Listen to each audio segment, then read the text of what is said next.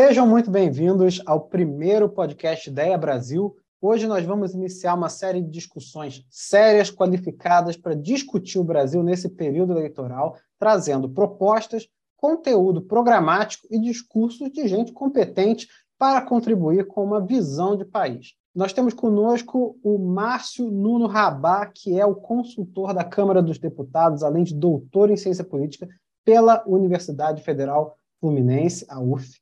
Boa tarde, doutor Márcio. Boa tarde, Eric Andreola, meu colega de UF, né?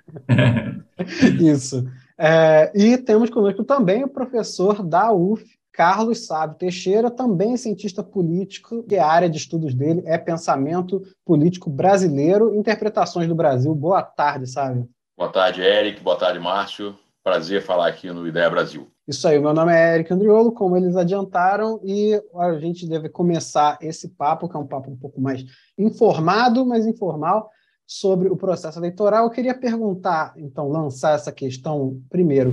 A gente toma como dado né, o processo eleitoral, essa coisa institucional que a gente vai pegar e escolher o presidente, é, especialmente o processo presidencial, mas o que, que significa, de fato, para o Brasil né, e para a democracia brasileira, o que, que significa esse processo eleitoral, como a gente tem ele aqui, com todas as suas peculiaridades? Nós temos um processo de construção de um sistema eleitoral e partidário que já vem, digamos assim, desde a abertura, né, desde a década de 80, que não é uma coisa tão afastada assim da experiência internacional. Né? Você tem os dois grandes polos, que é direito do voto universal, fundamental todo mundo tem muito em conta quando fala isso de democracia, né? Democracia parece ser né, o direito de votar. Eu queria colocar, mesmo nesse nível institucional mais imediato, um, outro polo, que é o direito de se candidatar e principalmente de construir seu partido, sua organização política, né?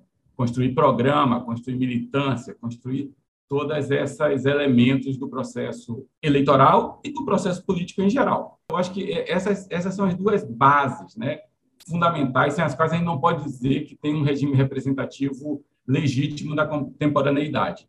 Eu acho importante realçar esse aspecto da proximidade do processo brasileiro com o internacional. Porque muita gente no Brasil, não sem alguma razão, faz críticas ao nosso sistema político, ao processo eleitoral e tal, mas é como se nós estivéssemos numa prateleira abaixo das democracias. Não, nós não estamos. Quer dizer, o Brasil é uma democracia vibrante, uma democracia falha, porém vibrante, forte, e com todos os procedimentos que caracterizam bons e ruins as democracias tidas como avançadas.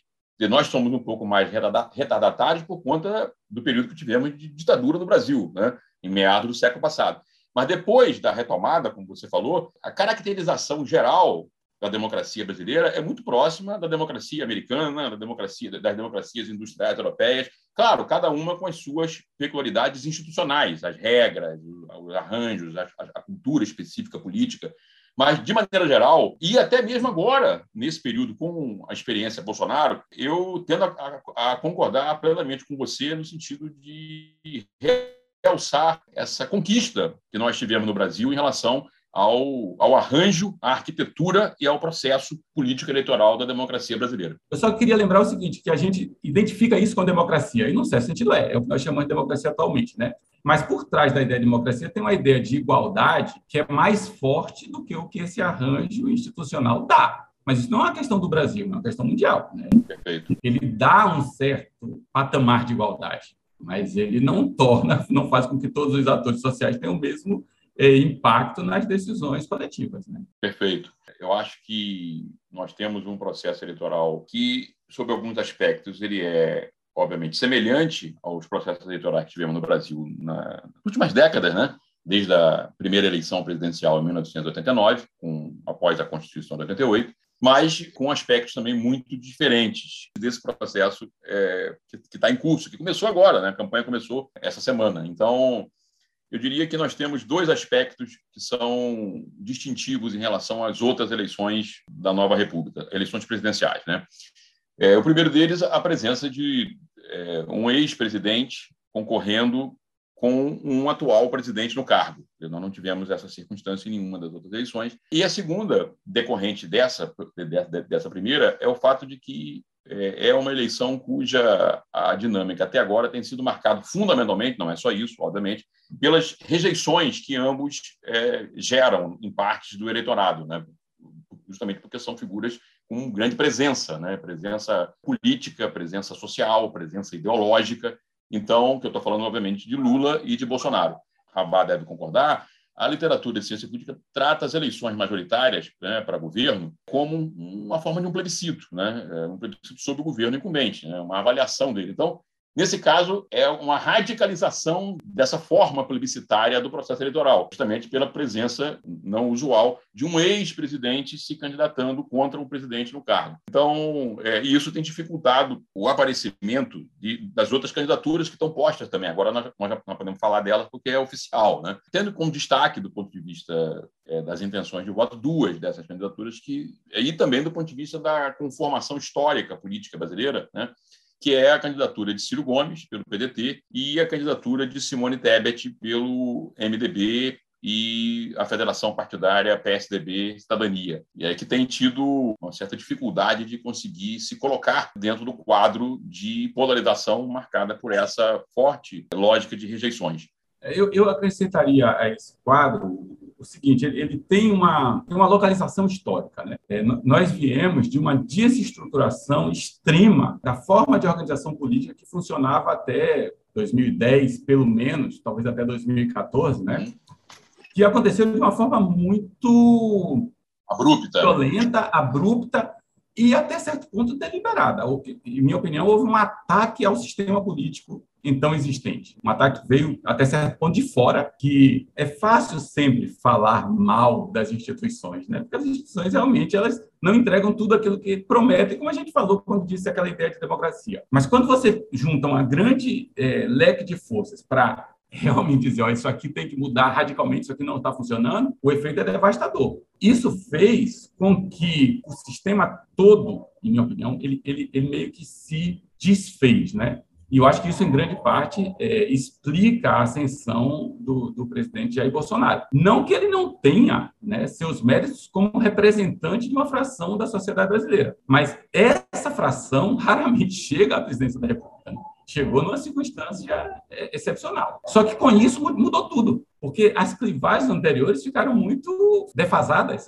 O exemplo claríssimo disso é uma chapa entre Lula e Alckmin. Né? É, é a demonstração de que aquelas privagens que existiam antes é, perderam força. Nesse tópico específico, a consequência que me chama mais atenção desse processo de desestruturação do sistema que você bem salientou é está na praticamente desintegração do PSDB, que foi um partido importantíssimo nesse nesse arranjo né, da nova república, é, governou o país durante dois mandatos do Fernando Henrique Cardoso e que, se não vencer as eleições para o governo estadual de São Paulo, onde é a sua base histórica, onde tem as suas raízes e tal, ele corre risco real dito inclusive pelo deputado federal Aécio Neves, que foi o último grande candidato do PSDB a presidente da República em 2014, de desaparecer, dizer, é, como uma marca desse sistema. É óbvio que eu, eu, imagino que você deva concordar também, um, dos objetivos do ataque ao sistema, então vou falar explicitamente, quer dizer, a Operação Lava Jato, né, ela tinha por objetivo é, atacar o Partido dos Trabalhadores, né, é, em grande medida. Né? Mas é, atacou o Partido dos Trabalhadores, obviamente,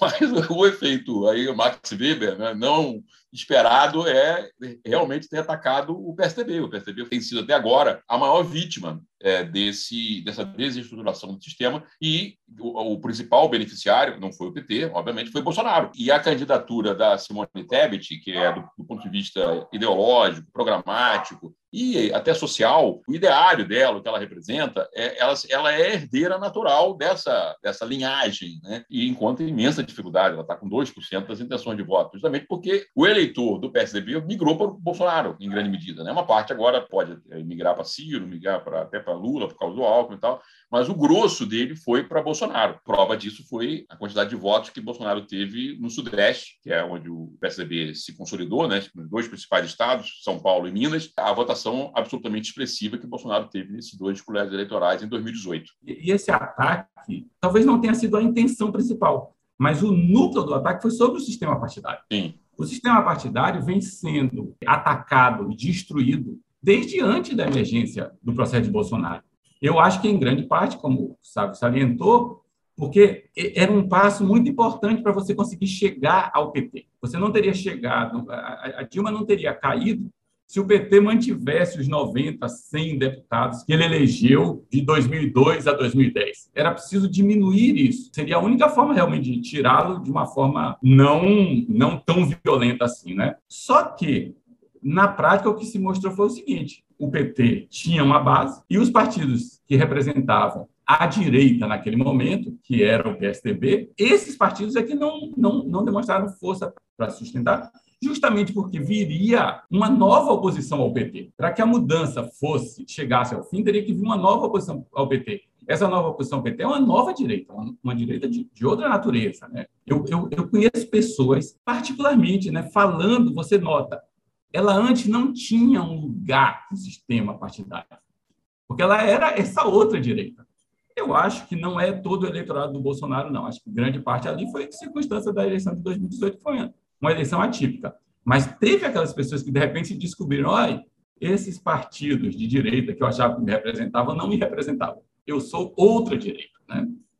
E, e aí todo lado comportamental, etc., que tem um peso grande.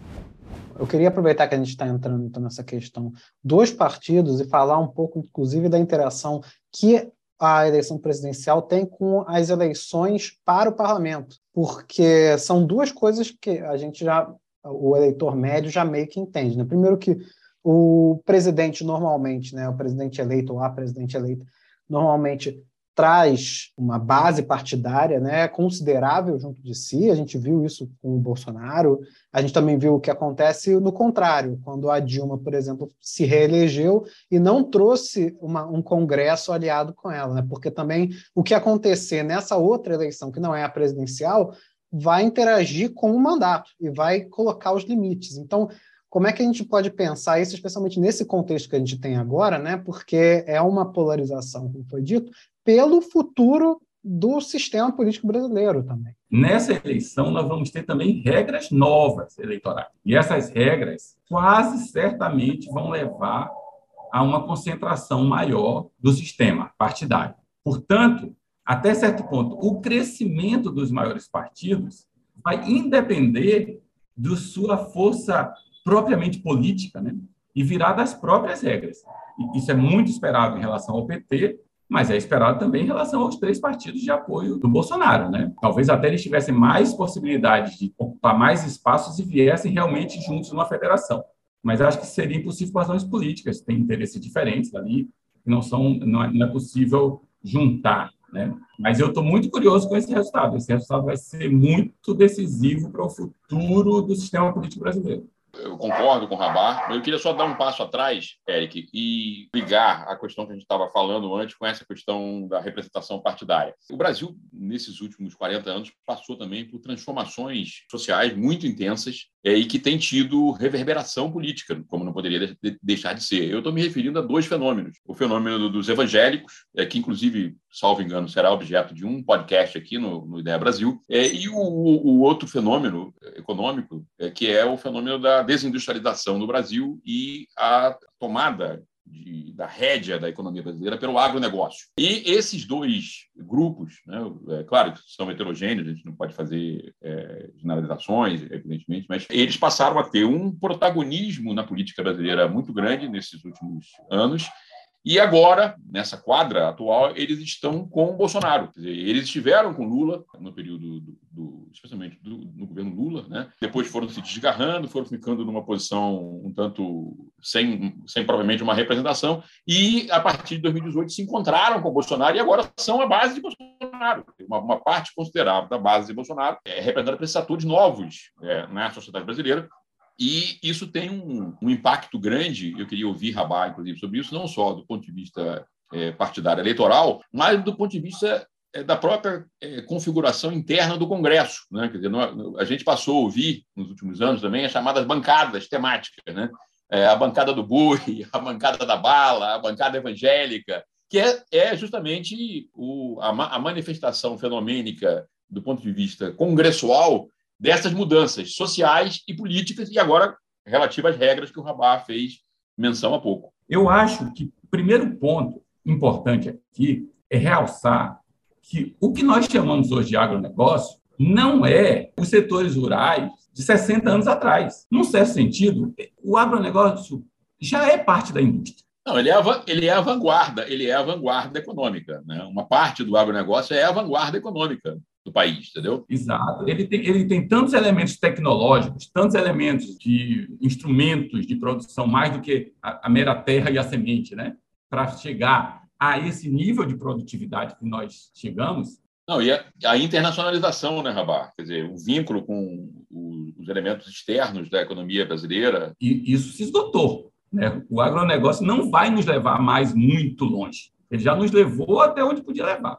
Então, é necessário uma mudança para o que nós chamávamos antes de indústria. Né? A indústria é essa aqui, para ocupar o mercado internacional, mas também para tomar, digamos assim, o nosso próprio mercado. Né? Sim. E isso vai exigir uma mudança de, de, de, de curso. E aí até se poderia é, discutir isso. Quem, quem, poderia levar isso adiante? Né? Eu acho muito importante os agentes, os sujeitos políticos, né? mas tem coisas que fazem parte da lógica objetiva mesmo do país. Eu acho que isso vai acontecer. Né? Essa mudança para uma produção na linha do que nós chamávamos de indústria antes, que eu não quero tirar o agro da indústria, eu considero que é um agroindustrial, mas outro tipo de indústria, né? inclusive, é, que tem, né, tecnologicamente tem mais potencial mesmo, apesar de tudo que o, que o agro traz, eu acho que nós iremos para esse caminho. É, agora, é claro, podemos ir melhor ou pior. E essa é que eu acho que é a grande discussão. Aí, nesse tema específico, Rabá, da reindustrialização do Brasil, tema central e que praticamente ausente do debate presidencial até agora, o único candidato que fala disso, e fala na minha avaliação com propriedade, é o candidato Ciro Gomes. Esse debate da reindustrialização do Brasil não, não significa voltarmos ao tipo de industrialização que vigorou no país em meados do século passado, levado a cabo em grande medida por Getúlio Vargas, né?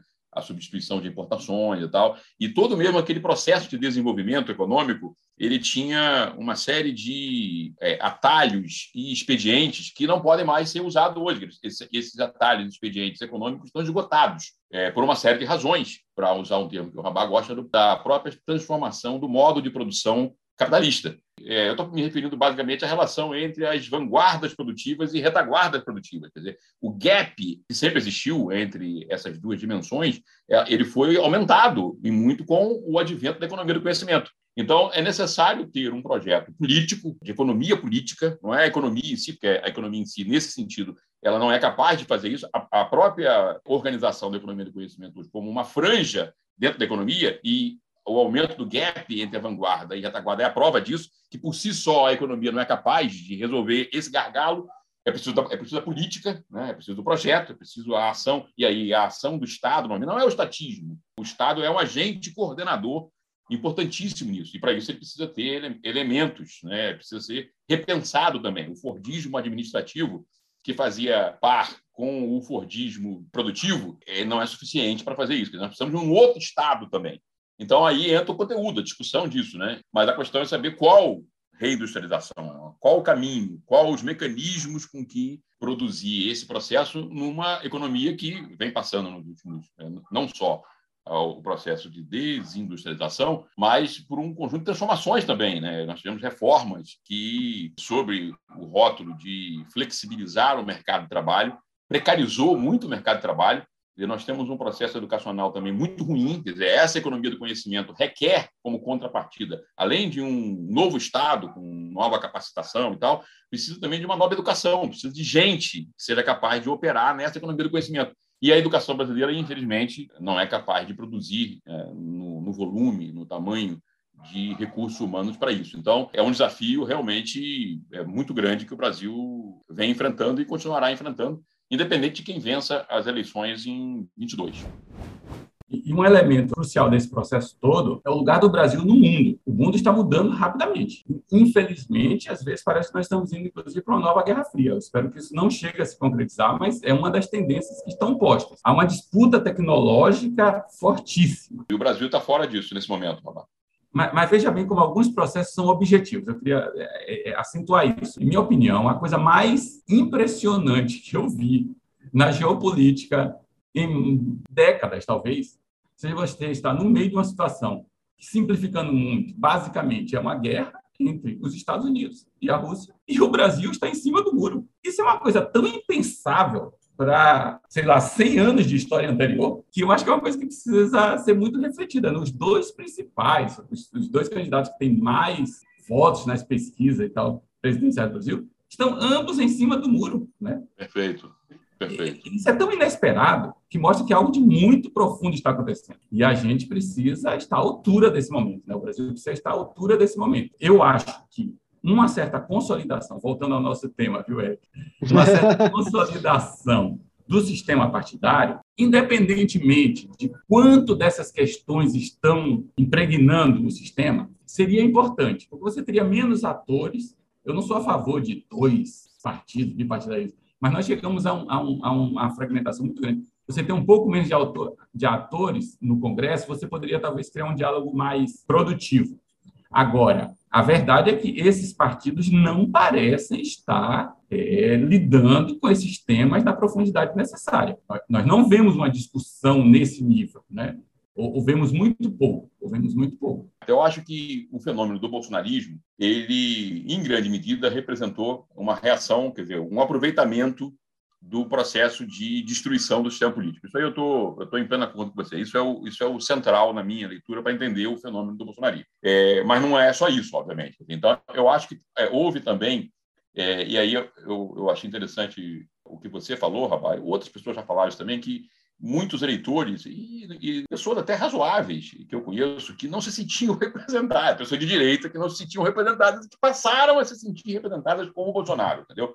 Eu queria ouvir um pouco, Rabá, sobre isso, sobre essa a perspectiva em relação à relação do sistema político com a sociedade, com a economia brasileira, nesse processo que você chamou a atenção no início, vou para falar agora, de transformações que o próprio sistema político vem passando e agora, especificamente, no que diz respeito às transformações que independem do, da dimensão eleitoral propriamente dito, porque tem a ver com as mudanças nas regras eleitorais. Eu gostei daquela ideia da, da do, voto bolsonarista, é um voto assim, eu não estava me localizando em nenhum lugar e me encontrei ali.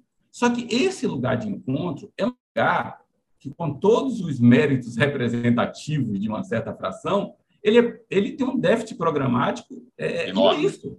Ele simplesmente não lida com as questões programáticas de médio prazo, não só no governo, mas na própria base parlamentar, é, é ligada a questões muito, muito pontuais. Só para dar um exemplo, que é importante, no que diz respeito às relações exteriores. Você vê, quando nós tínhamos aquele Ernesto Araújo como ministro das Relações Exteriores, rapaz, o quanto de loucura que aquele, que aquele rapaz fez à frente do Itamaraty, contrariando os interesses, por exemplo, do agronegócio uma coisa absurda, um negócio completamente irracional, indo ao encontro do que você está falando, quer dizer, desse curto-circuito né, entre a representação de um anseio por mudança, a representação legítima e tal, e a incapacidade por parte do bolsonarismo, do governo Bolsonaro, de ofertar o programa para esse anseio, né, para a satisfação desse anseio. E comparando com o, todas as deficiências que a gente apontou naquela velha contraposição PSDB PT, o desnível é muito grande. Né? Os governos do PSDB e do PT tinham uma carga programática, caminhos mais claros, mais, mais estruturados, e agora esse negócio de você ter então, um presidente no cargo e, outro, e um ex-presidente,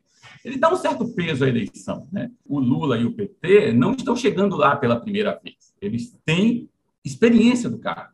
Isso é uma coisa que a consolidação do, do sistema partidário, se vier a acontecer, eu espero que aconteça, vai nos trazer. Não é tanto assim, mas é uma coisa importante, né? Você ter quadros que estão acostumados a formular programas, a conduzir o governo. E isso é uma coisa que o PSDB tinha, com mais clareza até, e que eu acho que o PT hoje tem também. Sem dúvida. Eu acho que, para não escapar de um tema, o Eric não, não pautou propriamente dito, mas eu acho que ele, ele é um fantasma né, que está por detrás dessa eleição, diz respeito à possibilidade de reeleição de Bolsonaro, se Bolsonaro teria condições ou não de dar um golpe de Estado. Porque, em parte, o programa de Bolsonaro, do ponto de vista institucional, é, é, é a tentativa é, de dar um golpe de Estado. Dizer, ele quer fechar o STF, ele quer fechar o Congresso Nacional, ele quer voltar à ditadura de 64, que é o modelo cognitivo, que ele consegue enxergar a política a partir daquilo, que ele foi formado ali e tal. Eu acho que a limitação de Bolsonaro é muito grande justamente nesse ponto.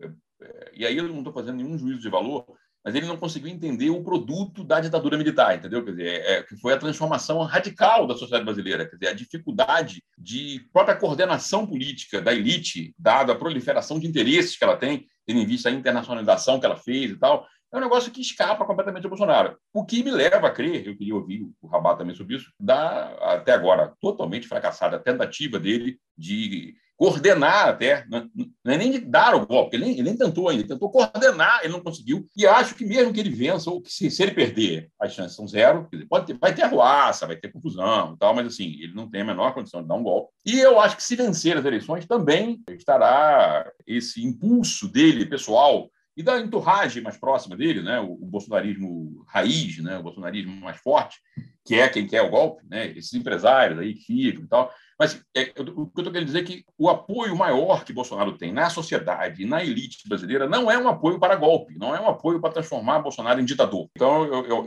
eu, eu não vejo esse desenlace como possível. Eu acho que a cúpula verdadeira né, da sociedade brasileira, que realmente detém os cordões, passou muito claramente a, a mensagem, em minha opinião, posso estar enganado, de que não quer golpe. E eu acho que não há uma força capaz de se contrapor a isso hoje. Pode ser criada, pode ser criada. Né? Agradeço muito ao Márcio Rabá por ter vindo e ao Carlos Sávio por contribuir. É, gostei muito da conversa e eu espero que os nossos espectadores também tenham. Eu gostei muito da discussão, é sempre um prazer e muito estimulante conversar com o Carlos Sávio, né, meu ex-orientador, e foi um prazer também participar dessa discussão aqui com o Eric. E, em particular, eu queria é, acentuar minha satisfação de participar de um evento do Ideia Brasil. Aqui eu desejo longa vida, muito sucesso, uma instituição que pode ajudar realmente a gente. Inclusive porque eu, eu, eu, eu comecei a ler o professor Roberto Mangueira que na década de 90 me impactou muito e segue impactando. É um pensamento que faz diferença. Eu posso dizer que a honra é nossa, sem nenhum medo de estar mentindo aqui. E com isso, desejo a todos uma boa tarde, boa noite, boa semana, tudo para vocês. E vamos aí. Maravilha. Um abraço. Um abraço, pessoal. Satisfação.